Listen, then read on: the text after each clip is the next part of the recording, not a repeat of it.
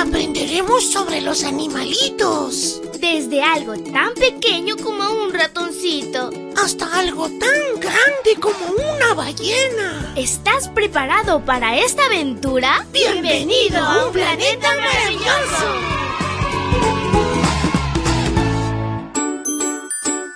Qué lindo, por fin llegó el día más especial de toda la semana. Que tengas un feliz sábado, mi príncipe y princesa de Jesús. Te desea tu amiga Linda. Y la historia se titula Insectos. El versículo se encuentra en Proverbios 30, 28. Búscalo en tu Biblia y lo lees junto conmigo. Dice así, la araña que atrapas con la mano y esta en palacios de rey. ¿Sabes que los insectos son tan pequeños que normalmente ni lo vemos? Algunos de ellos se esconden en todo tipo de lugares.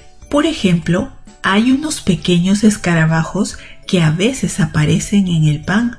No sabes que están ahí hasta que ves todas las cosas malas que han hecho. Aquí te muestro más datos curiosos de algunos insectos. El pequeño escarabajo del pan, también llamado larva, se alimenta de madera seca, pimientos picantes y jengibre deshidratado.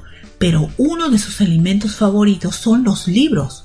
Una larva hambrienta puede comerse hasta 27 libros.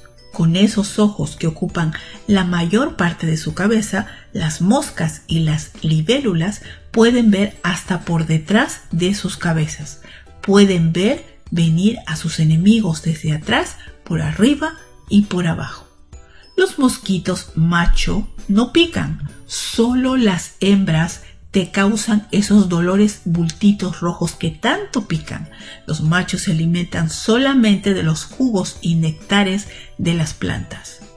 Las polillas pueden escuchar sonidos mucho más allá de lo que tú y yo podemos escuchar.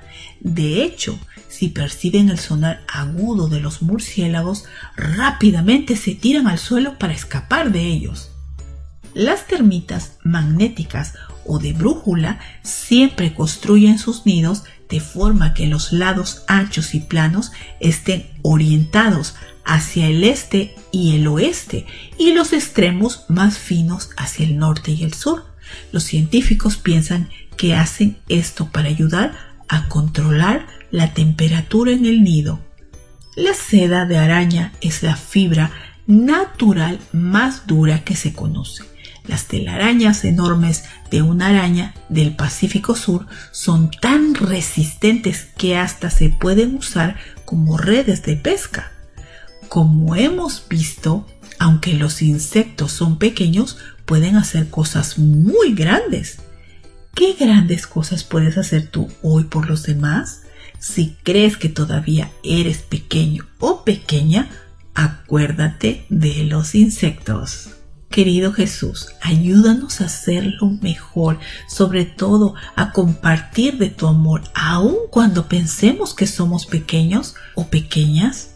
Tú puedes hacer grandes cosas en nuestra vida. Amén.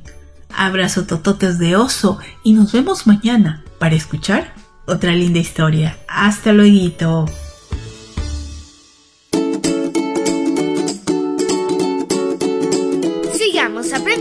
Sobre la creación de Dios, los animales y todos sus misterios. Volveremos pronto con un planeta maravilloso.